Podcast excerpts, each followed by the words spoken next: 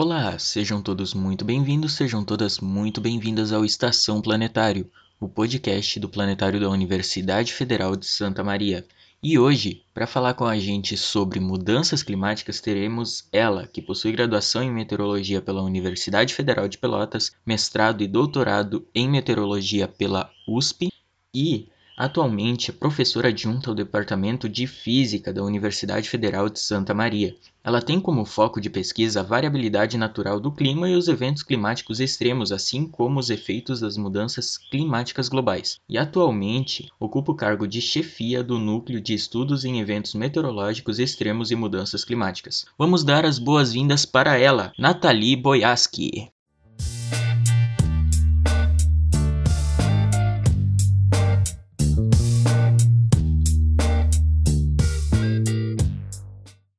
Olá, seja muito bem-vinda ao nosso podcast. Muito obrigado por aceitar o nosso convite. Olá, olá Samuel, olá a todos que nos ouvem né, neste momento. É, eu que agradeço a oportunidade de nós falarmos sobre esse assunto, né, sobre mudanças climáticas, que é um assunto, é, embora pareça atual, mas ele já é de longa data, né? E que Uh, ultimamente tem ganhado alguns destaques uh, a nível nacional, internacional também, né? Então vai ser bem bacana da gente conversar e pontuar, né? Quais são os maiores desafios que nós temos e teremos aí pela frente envolvendo esse assunto. É, a gente já teve um episódio este falando sobre a camada de ozônio, né? Tudo que aconteceu já com a camada de ozônio foi com a professora Damares, também da UFSM. E, bom, Agora a gente tem que trazer um pouco sobre o, o cenário climático, né? Toda essa bagunça que está o nosso clima, porque não dá para dizer que é algo já que continua organizado, já está bem bagunçado. A gente já não tem mais aquela definição que se via alguns anos atrás das estações do ano, de fato de ser calor no verão, ser frio no inverno e ter o outono e a primavera com as temperaturas medianas. Então, o nosso cenário climático atual está bem diferente do que a gente já foi acostumado, né? Exatamente, Samuel.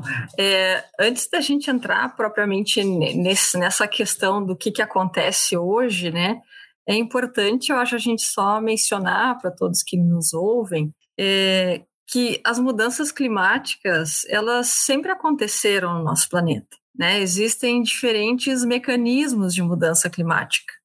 Então, como eu já havia falado, já é um assunto que é de longa data mesmo na história do nosso planeta. A diferença é que os mecanismos sendo diferentes, a resposta climática vai ser diferente. Então, uh, só para gente ter, um, a gente ter uma, uma noção né, do que, que acontece, o que, que já aconteceu né, no clima do passado, a gente tem como um, um mecanismo muito comum que são ciclos orbitais, conhecidos como ciclos de Milankovitch. Tem um nome muito é, diferente, né? Mas, enfim, são mudanças que ocorrem uh, nos ciclos orbitais. Então a gente tem aí que é, na realidade muitas muitas vezes as pessoas sabem e já viram uh, com outro nome, né, que são as eras do gelo, os ciclos glaciais, né, que são responsáveis então por esses períodos uh, no qual o nosso planeta passou por temperaturas mais baixas, né, e depois por períodos com temperaturas mais elevadas, que é o que a gente chama de interglacial. Então esse ciclo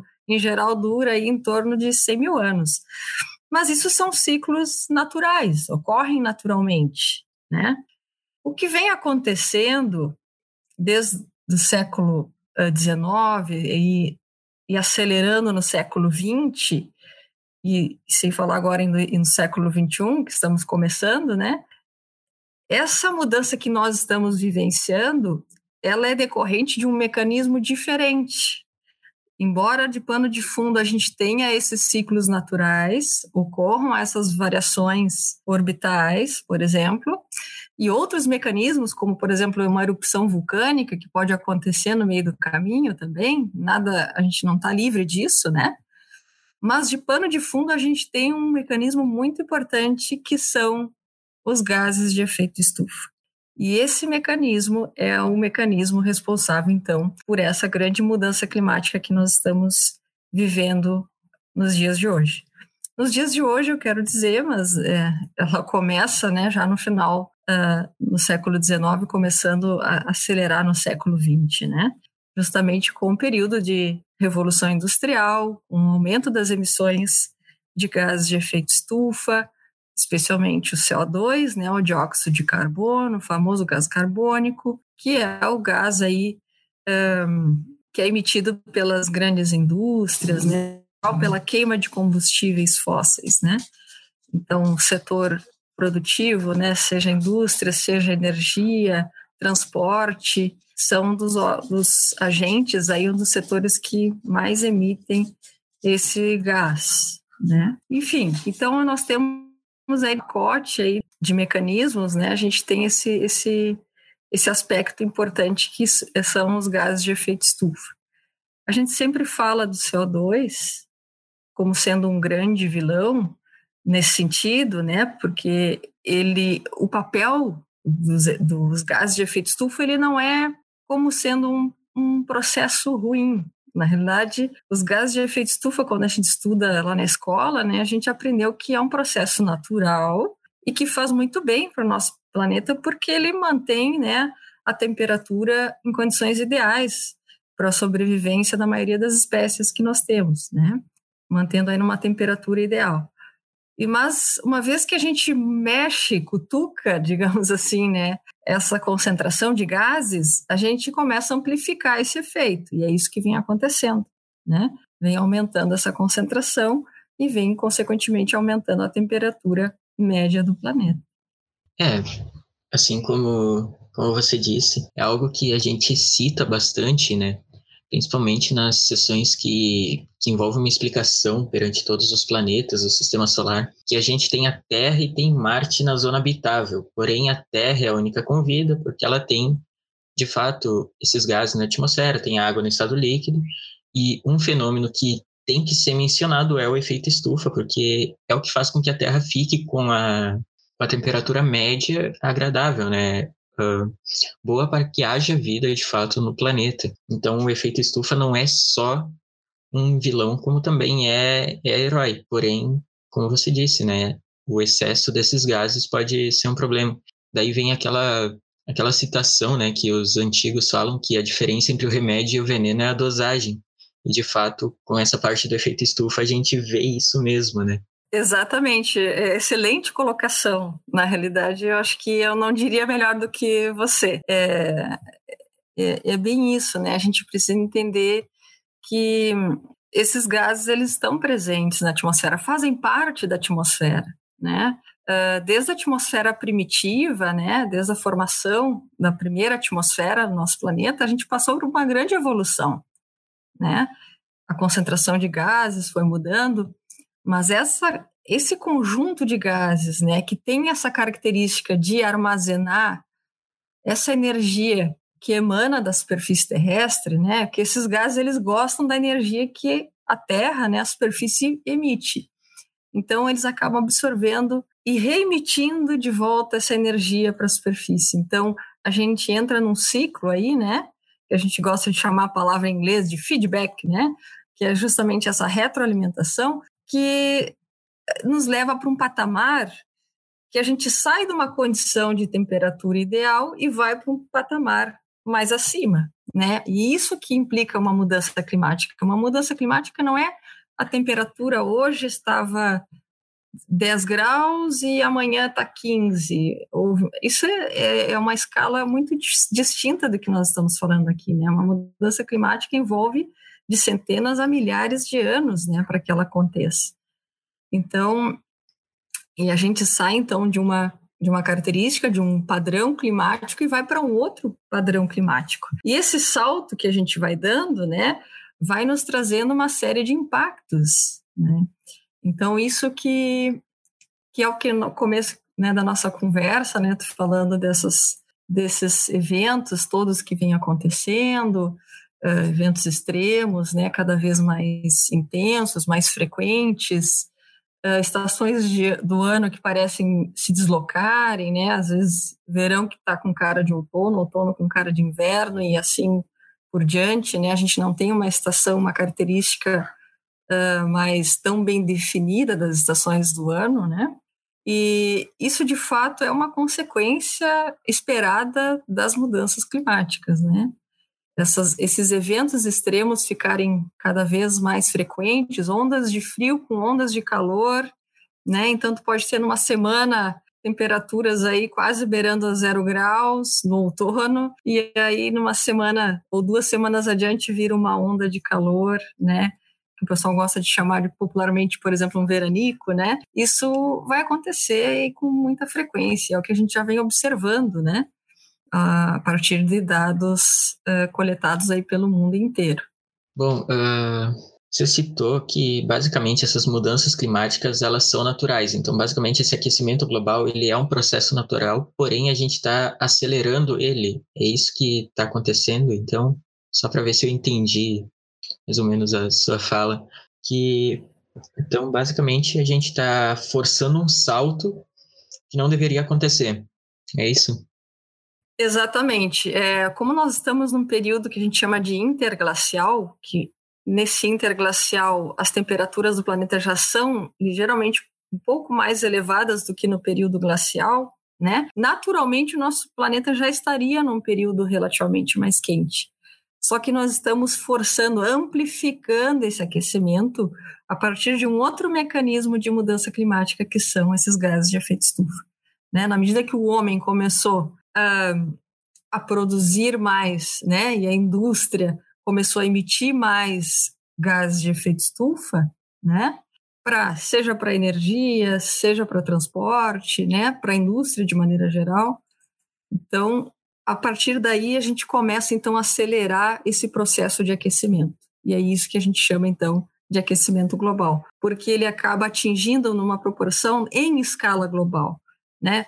Isso quer dizer que embora a gente fale muitas vezes em números na temperatura média do globo, é muito importante a gente entender que cada região do planeta sofre ou tem um impacto distinto dessas mudanças climáticas, né?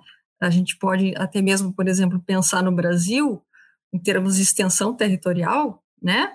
A gente vê que o Brasil tem clima completamente distinto, né? O norte com o nordeste, com o sul com o sudeste. Então, essas mudanças climáticas, elas vão ter um impacto completamente diferente em cada uma dessas regiões, por exemplo. Então, uh, inclusive, os estudos uh, mais recentes, nós temos como referência nesse assunto, em termos de organização internacional de mudanças climáticas, né, que é o painel intergo intergovernamental de mudanças climáticas, o famoso IPCC, na sigla em inglês, tá? Então, nesse painel, que esse ano vai sair uma nova edição, um novo relatório desse dessa organização, desse grande conjunto de pesquisadores, de cientistas do mundo inteiro, então, que trabalham e se debruçam a entender as mudanças climáticas e também a projetar isso para o futuro, né? Ou seja, o que esperar para o final do século, né? Então, aqui para o nosso país, né, já baseado no último relatório que foi publicado do IPCC em 2013, né, os dados mostram que as regiões, né, por exemplo, norte e nordeste, tendem a ser mais afetadas, por exemplo, do que a região sul, né, seja por aumentos de temperatura como por redução de precipitação, né? Aqui a região sul e sudeste os impactos são distintos. A temperatura não deve aumentar tanto pelas projeções que a gente tem até então, né? Mas as chuvas devem aumentar, ou seja, o sinal é diferente. Enquanto o norte vem reduzindo, norte e nordeste, o sul tende a aumentar o volume de chuvas, né? Até o final do século. Isso são essas projeções, então, que os cientistas do IPCC trabalharam e divulgaram nesse último relatório. Então, só abrindo aí um, um parênteses, é, esse relatório ele deve sair, então, pelo menos no próximo mês ou ainda até o final do ano. Com certeza a gente terá esse relatório publicado, esse novo relatório do IPCC, para a gente ter uns números mais atuais, né? E vai ser muito interessante, né? Porque a gente passou aí o último ano com um período de pandemia e, né, e se estendendo até o ano de 2021. E, e, esses números vão ser bastante interessantes, né? Porque já saíram alguns estudos, né, mostrando justamente essa redução dos gases de efeito estufa, né?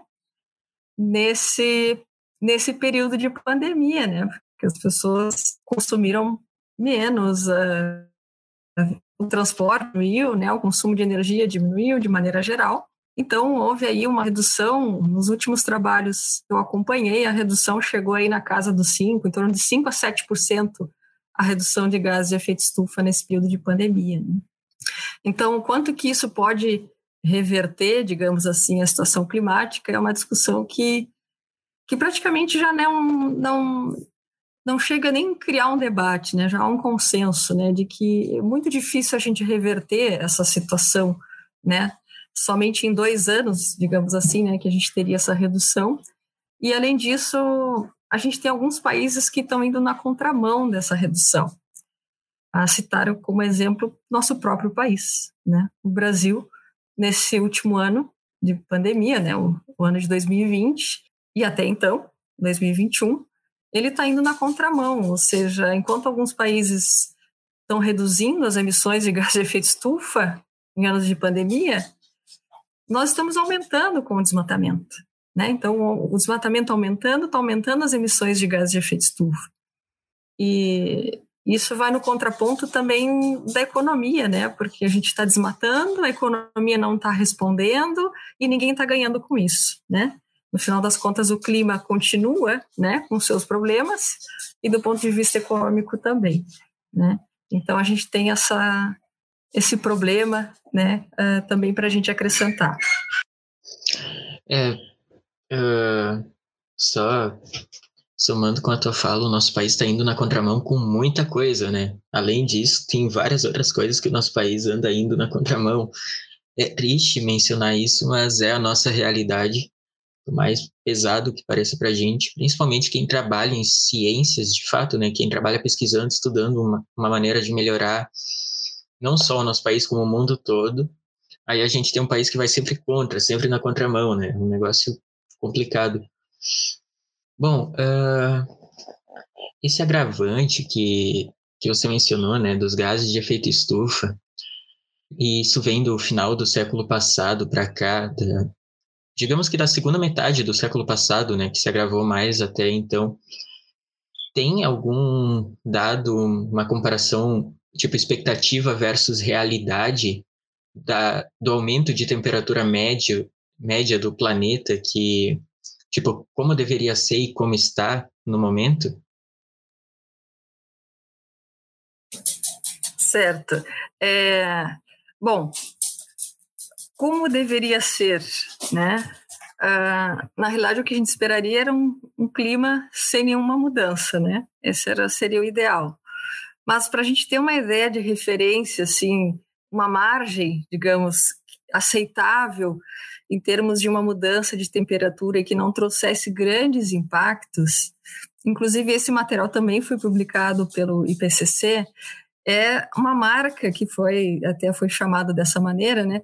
A marca de 1.5 graus Celsius, ou seja, que a gente não ultrapassasse essa marca de um grau e meio de temperatura em relação aos valores de temperatura lá no começo, dos, no, na, no início do período pré-industrial, né? Então, vamos extrapolar, se a gente quiser arredondar, se a gente chegar até 2 graus Celsius de temperatura, os impactos serão muito significativos, impactos no clima global, né? Então, o ideal é que a gente não ultrapassasse essa marca de 1.5. Então, isso foi um relatório, esse estudo, né, que foi feito pelos cientistas do IPCC e que foi divulgado, né, para todos os, os tomadores de decisão, para que justamente ligasse esse sinal máximo de alerta, que a gente não ultrapassasse o patamar de um grau e meio de temperatura uh, no nosso planeta. E concomitante a isso, né, vieram os acordos, né, o Acordo de Paris, assinado em 2015, com essa ah, justamente com essa motivação, né, de reduzir as emissões de gases de gases de efeito estufa para que esse aumento de temperatura não chegasse num patamar no qual os impactos serão muito expressivos, né? Porém, né, a gente acompanhou aí todos esses, os acontecimentos uh, políticos, né, não só uh, estamos falando a nível internacional também, né, alguns países saindo, né, do, do acordo, como o caso dos Estados Unidos, que agora voltaram, né, então dá um cenário um pouquinho mais otimista no ponto de vista climático, mas uh, muita coisa foi perdida nesses anos, né, muita coisa foi esquecida, e, e muitos, muitas metas foram deixadas para trás nesse Acordo de Paris, né?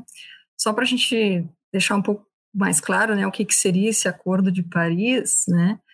É, justamente esse acordo ele foi assinado, né, pela uma convenção das Nações Unidas, pelos países, né, comprometidos em os principais agentes aí de emissão de gases de efeito estufa comprometidos em reduzir essa emissão de gases de efeito estufa, né? E, e esse cenário é para começar já, no ano 2020, e com uma margem até 2030 de uma redução bastante expressiva. E o Brasil assinou esse acordo, né? Só que, no entanto, como a gente já falou, né, a gente está indo nessa contramão e a gente está ficando cada vez mais distante do que foi prometido no Acordo de Paris, que foi assinado lá em 2015. Né? Então, é, estamos, deveríamos ficar nessa marca de 1,5 graus de temperatura, comparando com o período pré-industrial, mas de acordo com o cenário atual que ainda estamos, né, está é, ficando difícil da gente chegar e cumprir essas metas, né? A gente gostaria sempre, a gente sempre quer trazer boas notícias, né? Mas uh, a gente tem que ser realista, né? Os números não estão sendo tão satisfatórios assim em relação às metas climáticas, né? Por isso que a gente já fala e fa fala uh, na expressão de emergência climática, né? A gente está numa situação que é justamente né, de, de trabalhar em cima de um uh, de um problema que precisa ser levado a sério, né? A gente não precisa, não, não pode um, deixar esse problema para depois, né? Muitas pessoas, claro, a gente entende que a gente está passando por uma pandemia, tem uma série de questões, né, envolvendo, né, a saúde da população, a economia da, da população, mas no momento que tudo isso passar, né, as mudanças climáticas vão continuar, elas vão estar aí, vão estar batendo na nossa porta. É enchente, é eventos extremos, é tornado, é furacão, enfim, é seca, né, como a gente tem presenciado bastante aqui no Rio Grande do Sul. Uh, enfim, uma série de eventos extremos que vem acontecendo aí e que vão continuar acontecendo e a gente sabe o custo que isso tem, o custo de vida, o custo financeiro, econômico, né? Então, uh, a gente precisa trabalhar isso como uma coisa com seriedade, né? Como realmente um problema não somente ambiental, é social também. Uh, bom, essa parte né, que você mencionou dos problemas com a pandemia, saúde, enfim, é algo que tem uma grande importância, não deixando de lado a importância disso, mas tem que ser citado que um problema não anula o outro. Para problemas, a gente precisa de soluções e não outros problemas. Então, por mais que tenha pandemia, tenha todos os problemas envolvendo a saúde e a economia, as mudanças climáticas ainda são algo preocupante, né?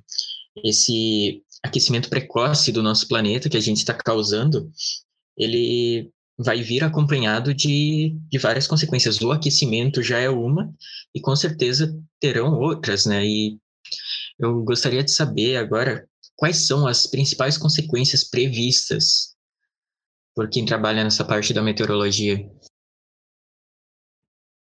Certo. Bom, aí a gente pode falar num contexto mais global e também num contexto mais a nível nacional e regional, né?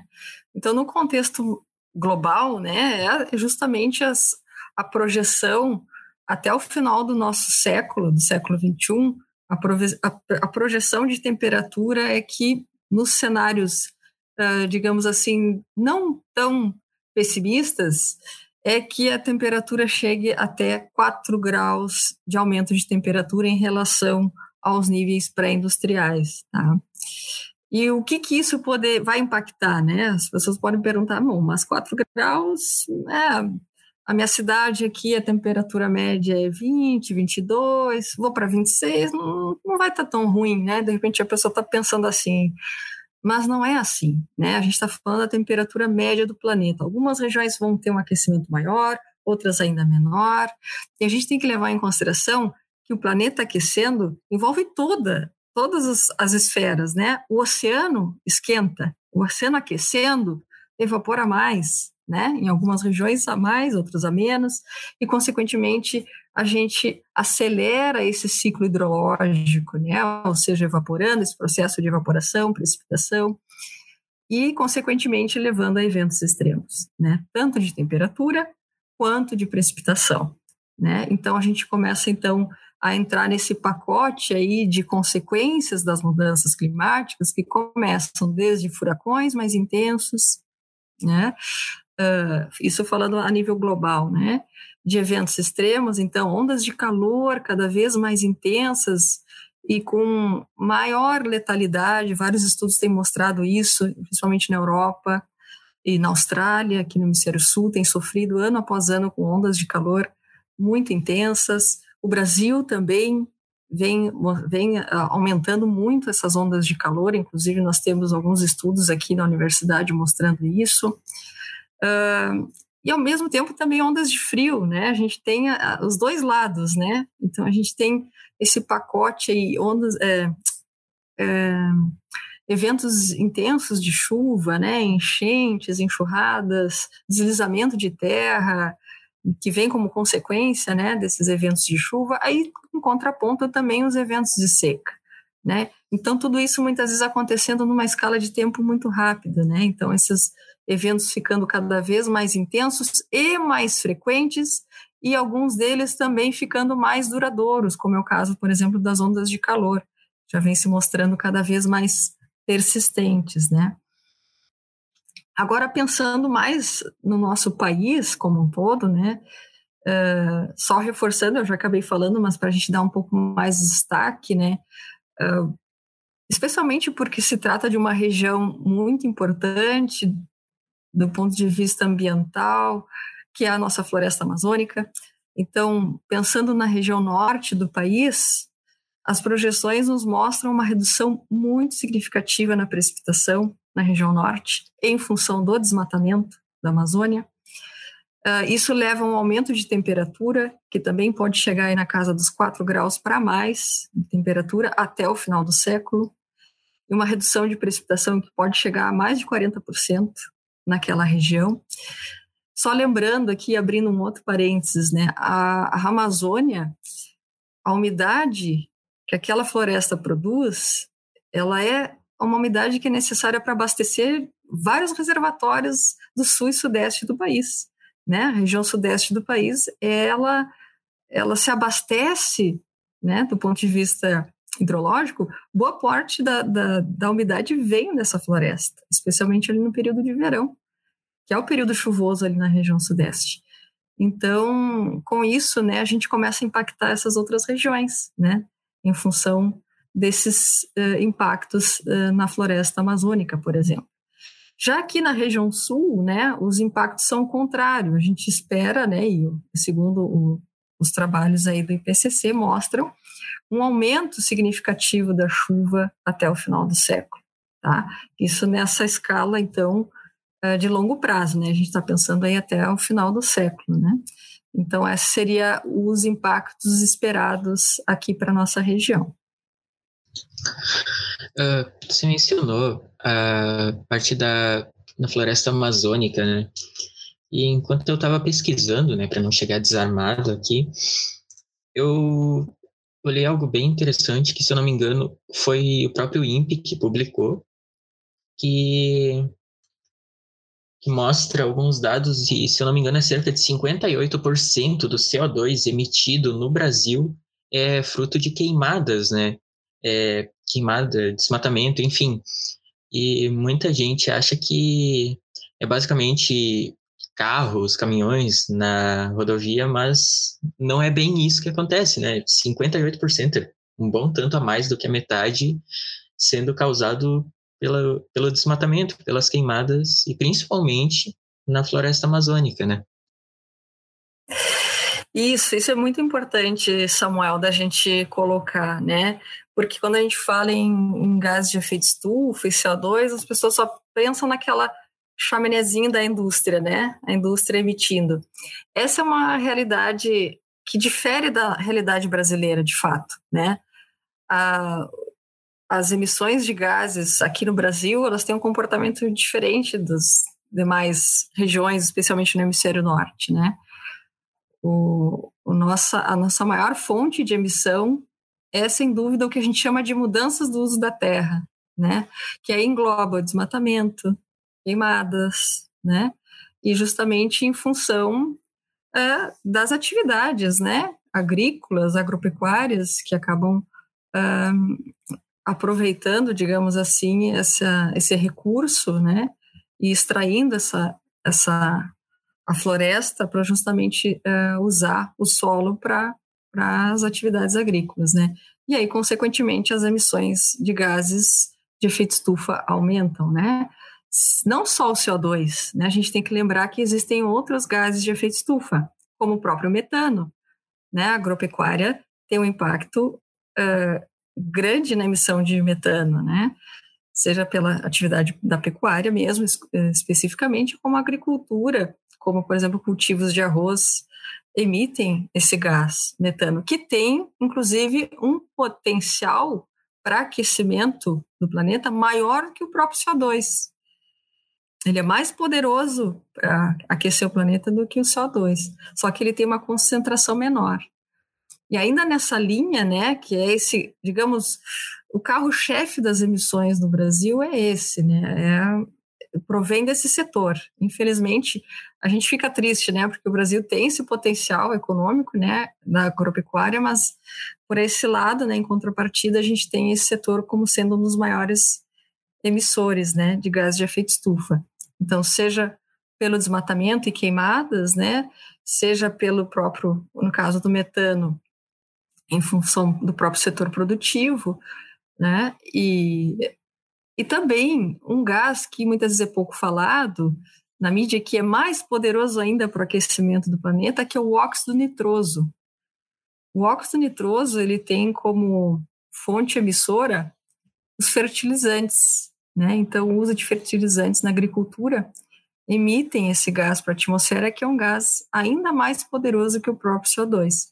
Porém, ele tem uma quantidade menor, por isso que muitas vezes ele não é tão comentado e discutido assim uh, na mídia, né? Mas a gente não pode esquecer dele, né? Porque ele é um gás importante e que faz parte aí desse contexto desse desse pacote de gases de efeito estufa, né?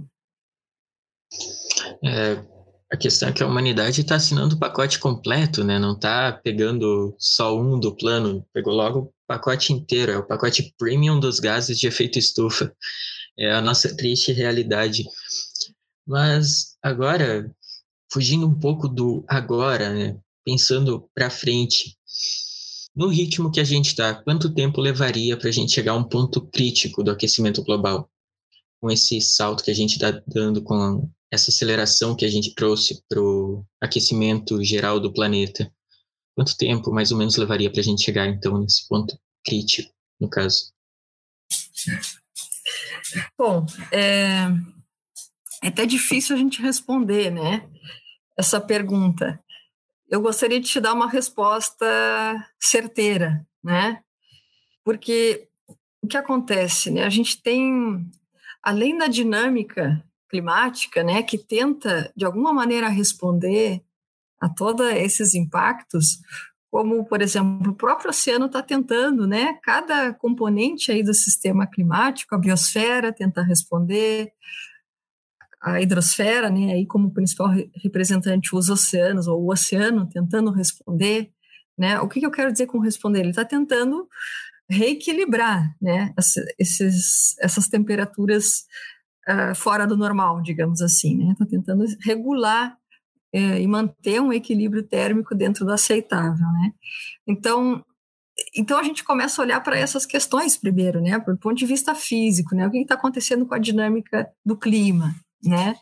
E quem pode de repente, uh, pegar a bola da vez e tentar retomar isso e trazer isso para um certo uh, equilíbrio, né?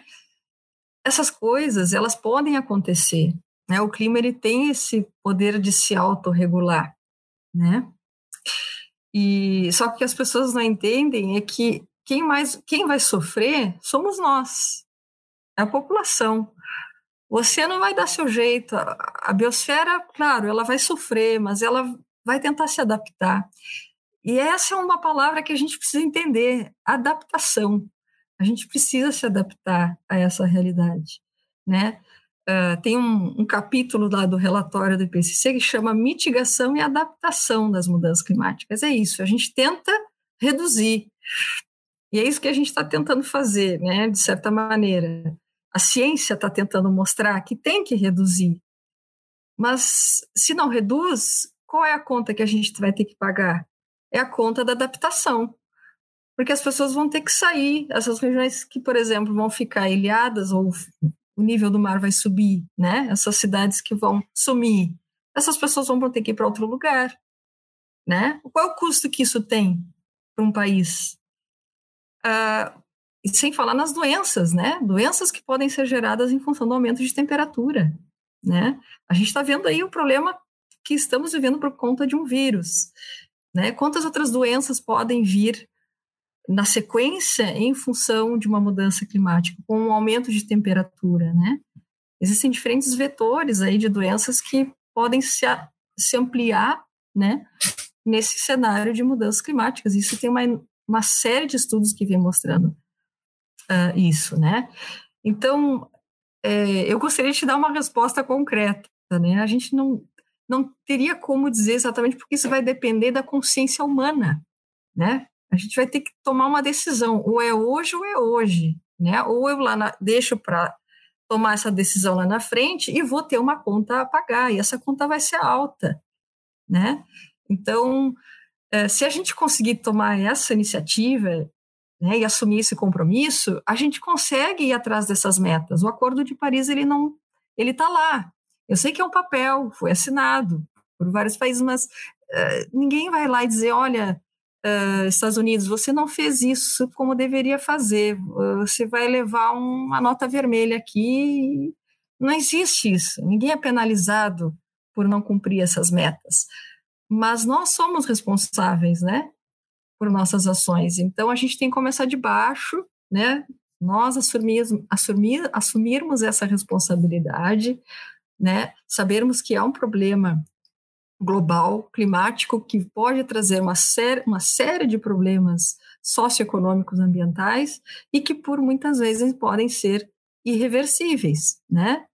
Então, essa questão né, de quanto tempo a gente teria, né, ela vai ela transcende né, a, a questão científica, porque uh, por mais que a gente trabalhe com, com cenários que envolvam toda a parte física, química, né, da atmosfera e dos oceanos, tem um componente aí que é o ser humano que é difícil da gente prever o comportamento, né? Então, esse agente e que e esse agente é o a gente que tem o poder de decisão, de tomar as rédeas e dizer: não, a gente quer parar por aqui, chega, vamos segurar a onda e vamos tentar consumir menos, né? Evitar uh, o uso de transporte uh, intenso, né? O, usar transporte coletivo, usar bicicleta, enfim, a gente sempre fala dessas questões e por mais que pareça um assunto já até de assunto de conversa de bar, né? Ah, vou andar mais de bicicleta, vou usar menos, vou consumir menos, enfim. Mas isso a gente precisa falar que é importante. É importante, né? A gente tem que começar por nossas, o nosso papel dentro de casa, fazer a limpeza, a faxina dentro de casa, para depois a gente poder uh, fazer esse discurso lá fora, né? Então, do ponto de vista científico, é muito difícil a gente dizer se a gente mantiver essa, esse patamar como a gente está agora, de emissões de gases de efeito estufa, a gente certamente acabará ao final do século com os impactos uh, ainda maiores do que a gente está agora, isso é uma certeza. Se a gente acha que o clima está bagunçado, vai chegar lá em 2100, o clima vai estar tá muito mais bagunçado, pode ter certeza, porque a gente vai chegar, no mínimo, com um aumento, um acréscimo de temperatura pelo menos o dobro do que a gente está hoje, né? Em termos de aumento, né? Em termos de taxa de, de aumento de temperatura. Então, a gente pode esperar aí uma série de impactos ainda maiores, né? Você trouxe um ponto muito interessante que é a natureza vai se adaptar. Não importa o que aconteça, a natureza vai se adaptar, os oceanos, a biosfera, tudo vai se adaptar. Porém, o ser humano não, não tende a se adaptar. E, de fato, se a gente for olhar para qualquer animal ou qualquer planta, tudo se adapta de acordo com a natureza, com o cenário em que está menos a humanidade. A humanidade adapta a natureza a si. Que a gente não vê uma civilização de formigas uh, derrubando uma árvore para passar uma estrada. Os animais vão lá e desviam da árvore, mas a humanidade não, derruba e constrói a sua estrada. Então, é um ponto interessante que você trouxe que de fato, né, a humanidade então ela adapta a natureza a si. E essa adaptação da natureza para a humanidade, eu acho que é o um dos grandes vilões, se não o maior de todos, né? Porque de fato o agravante vem a partir da da emissão excessiva dos gases de efeito estufa, que, como a gente falou desde o começo, correm pela revolução industrial, as, as indústrias queimadas, veículos, automotores, entre outras coisas. Então a gente tem isso tudo relacionado à adaptação que a humanidade gera na natureza. Né? Exatamente. É, a gente precisa ter consciência disso, né? E sermos mais conscientes nesse, nesse aspecto, né? Que ah, os serviços ambientais, né, ou seja os recursos hídricos, enfim, de todas, todo o espectro, espectro da natureza que a gente extrai, né, e utiliza, né, a gente precisa entender que é, que isso não está simplesmente à nossa disposição, né, a nosso serviço, né, a gente precisa ter essa consciência um pouco mais ampla, né? Que o planeta já existia, já existiam muitas espécies antes de nós, né? Vários já passaram por aqui, né? E, e que a gente precisa respeitar isso, né? Essa essa soberania que a natureza tem, né? E que não nós somos soberanos, né? Sobre ela. Então essa, eu acho que que isso é um, talvez esse seja o maior desafio realmente nosso hoje em dia, né? A gente enfrentar esse problema nos colocando não uh, como soberanos, né? E, e, sim como dependentes da, dessa natureza. A gente depende da natureza para tudo. Então a gente deve levar ela com maior respeito e cuidado, né? Então, uh, sem dúvida, assim, essa, isso que tu falou é, é, é, é bem isso, né? Esse, esse é um é um ponto né, muito importante que muitas vezes a gente não, quando fala em mudanças climáticas, a gente tenta falar é, do contexto físico, né, da, da concentração de gases e tudo mais, mas tem um agente aí que somos nós que tem um controle sobre isso, né, de certa maneira. Então a gente precisa entender que existem maneiras da gente evoluir como seres humanos sem necessariamente uh, desmatar, sem produzir queimadas, né?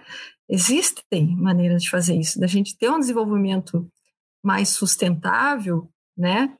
Em que as comunidades possam evoluir e que a gente não precisa deixar essa conta para o planeta, né? Deixar esse esse saldo negativo, digamos assim, né, em relação às emissões de gases de efeito estufa. Então a gente precisa achar esse esse mecanismo, né? É, e a ciência tenta fazer isso, tenta mostrar isso também, né?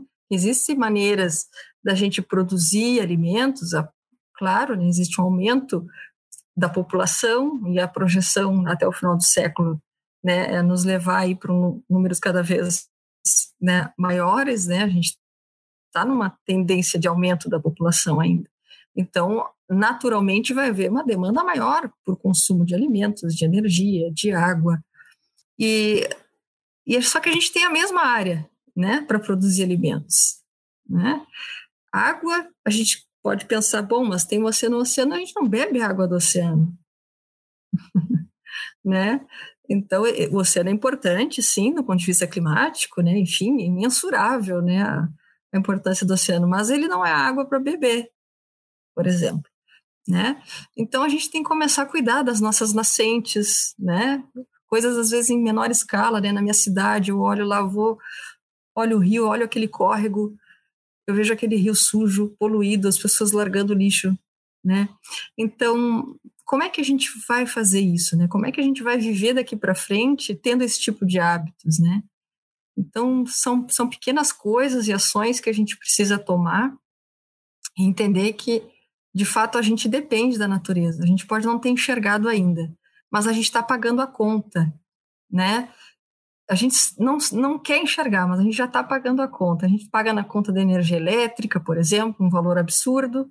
E se a gente for olhar a nossa matriz energética é água no Brasil. É um país abundante de água? É, é sim. Mas por que a gente está pagando tão alta energia elétrica? Né? As pessoas não se perguntam. Se tem tanta água, por que, que se paga esse valor exorbitante? Aí a gente começa a falar em energias renováveis. Olha, quem sabe a gente pode usar o sol, quem sabe a gente pode usar o vento, será que isso não pode trazer um, uma economia, né? Seja individualmente, seja coletivamente, né? E é claro que a gente pode fazer isso, né? A gente tem essa decisão, né? Então, faltam muitas vezes iniciativas, claro, né, para fazer essas coisas acontecerem, mas a gente tem condições de fazer essas mudanças, né, de padrões, padrões de consumo, né, então, é, por isso que eu reforço né, aquela tua pergunta de, de ter algo mais concreto, né, vai depender muito disso, né, da nossa, do nosso comportamento realmente de, de do que, que nós queremos para um futuro, né, do nosso planeta, nem pensando só país, né, vamos pensar coletivamente. A gente tem um planeta aqui que foi nos nos deixaram, né? Alguém passou antes de nós, deixou um legado e que a gente também tem que deixar um bom legado, né, para as próximas gerações. Aí você disse, né, a parte de adaptação a, a energias renováveis e de fato isso traz aquela imagem. Muita gente acha, ah, se adaptar ao meio ambiente ou colaborar com o meio ambiente significa regredir, mas não de fato, porque a gente tem tecnologia atualmente que, que faz com que a gente continue evoluindo, porém sem agredir tanto o meio ambiente. Né? A gente pode dar uma reduzida nessa agressão. Sim, exatamente. É, especialmente se a gente for pensar uh, na questão da, do próprio aumento da população, né? Com o passar dos anos, pensando até o final do século, né? Por exemplo, a gente não tem de onde tirar mais água. Né? Os nossos rios estão aí. Ah, o que a gente faz e o que o homem faz muitas vezes é mudar o curso natural de um rio, fazer desvios. Mas a água é uma só, a fonte é uma só, né? E então por isso que a gente tem que pensar como matriz, né, ou como energética, principalmente no nosso país, que existe essa opção, né? E a gente não pode ficar dependendo de uma única fonte de energia, né? Que é a água. Que essa água ela vai ser necessária para o consumo, muito importante para o consumo. E, e não só para geração geração de energia, né? Então a gente tem essas fontes alternativas, né? O nosso país tem essa essa essa característica, né, de ter uma abundância de radiação solar energia eólica, algumas regiões têm um potencial eólico muito bacana uh, para se utilizar como fonte de energia, né? E isso fazendo com que a gente tenha menos impactos, como tu falou, né? Porque já, já se viu, né, algumas discussões de dos impactos que o, a construção, né, de uma hidrelétrica causa no meio ambiente é tremenda, né? Sem falar no desmatamento, você tem que desmatar, né? E aí a gente entra no mesmo problema, então não adianta eu criar um resolver um problema e criar outro, né? Então a gente tem que pensar nessas fontes alternativas de, de energia, né? É, e creio eu que nessa parte de fontes alternativas, opção é o que não falta, né? A gente já tem bastante opções e muito eficazes, eficazes, uh, tem que ressaltar isso. Mas agora já indo então para a conclusão da, do nosso episódio, eu tenho ainda mais duas perguntas aqui na minha colinha, que se é viável ainda correr atrás do prejuízo que a gente causou, se ainda tem como recuperar, fazer com que a humanidade prospere sem agredir tanto o meio ambiente e, de fato, reverter essa situação do, do aquecimento global?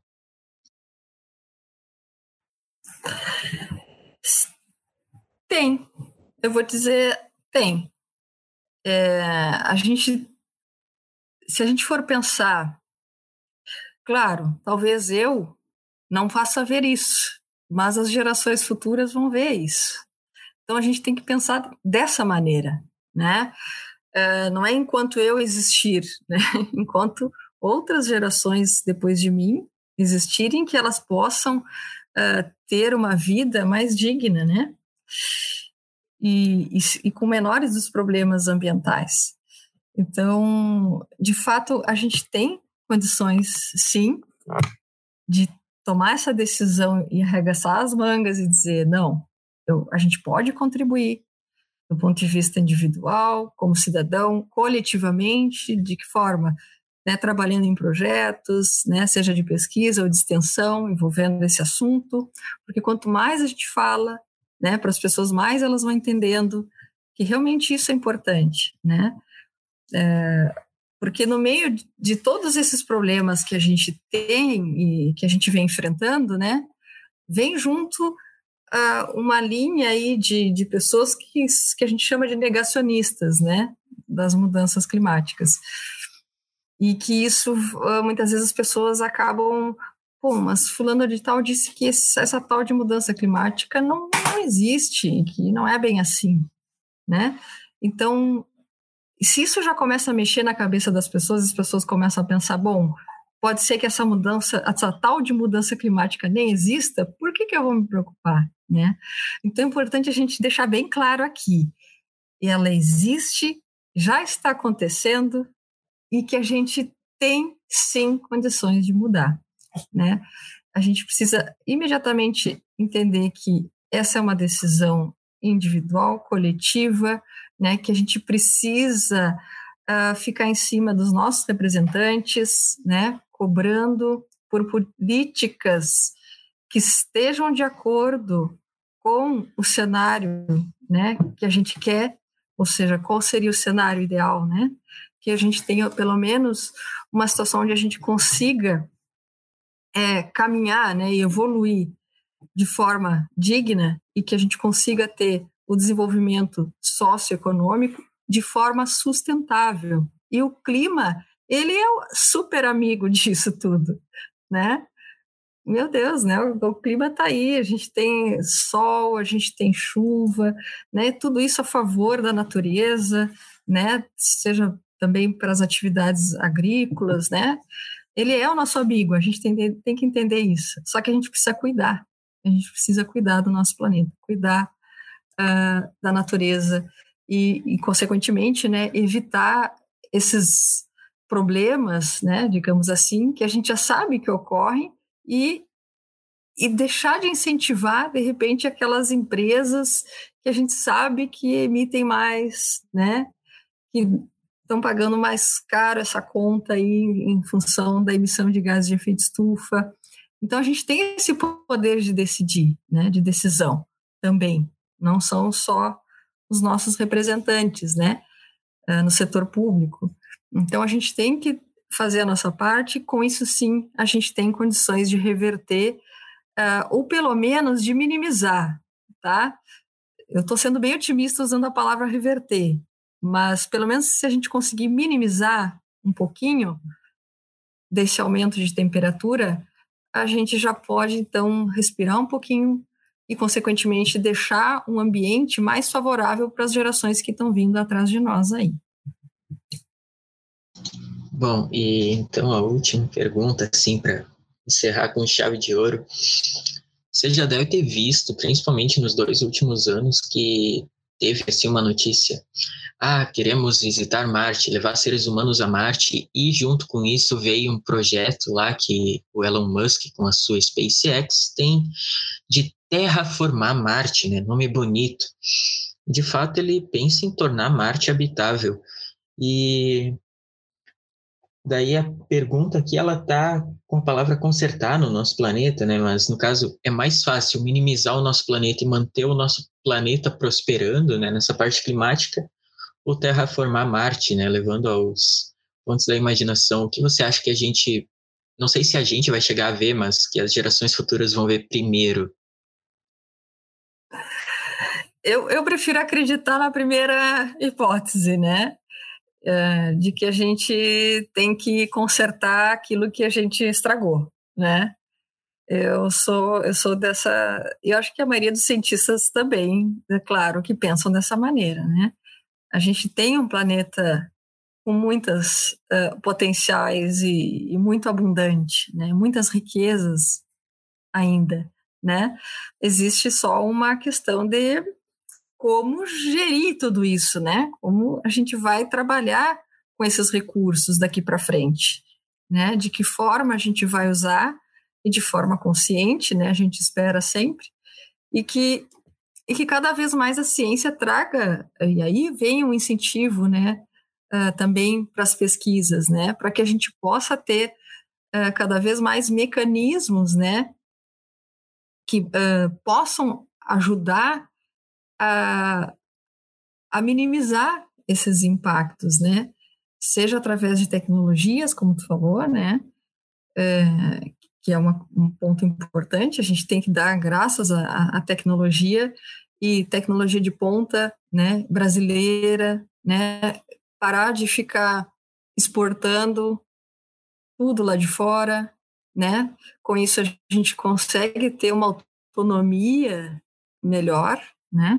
E evita também os custos excessivos, né, de equipamentos, por exemplo, né, se, por exemplo, se a gente for falar de, de energias renováveis, né, então a gente tem aí a, é, um custo elevado toda vez que a gente importa, seja mão de obra, seja matéria-prima, tudo, né, então, diante disso a gente precisa é, ter esse, essa, essa noção de que se a gente está aqui, né, essa nossa casa, a gente precisa cuidar, né? E se a gente mexeu em alguma coisa, deixou fora do lugar, a gente precisa arrumar, né? Então, sei lá, por algum motivo, tirei uma árvore do meu quintal, porque aconteceu algum problema, ela começou a cair para minha janela. Bom, eu de alguma maneira eu tenho pelo menos é, pagar essa conta e plantar outra árvore da mesma natureza, porque se ela estava ali, ela era nativa daquele lugar, né?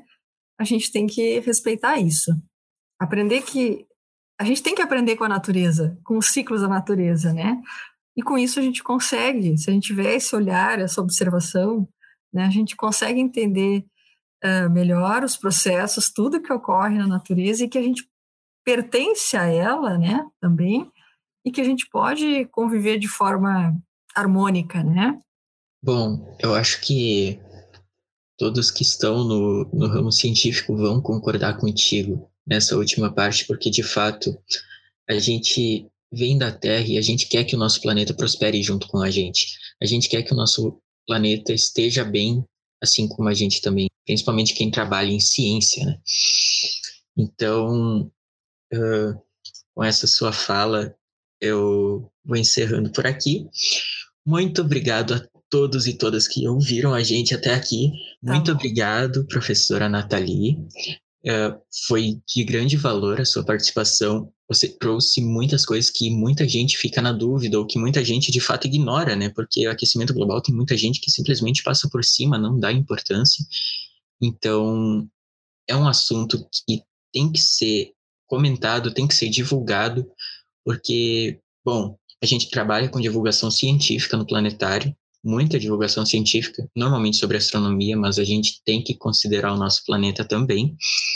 E, bom, a divulgação científica faz com que as pessoas, de fato, tenham noção do que é a ciência e com o que a ciência trabalha. Então, de novo, muito obrigado pela sua participação. Espero te encontrar novamente em outras ocasiões. É isso, gente. Muito obrigado novamente por terem ouvido e até o próximo episódio. Tchau, tchau.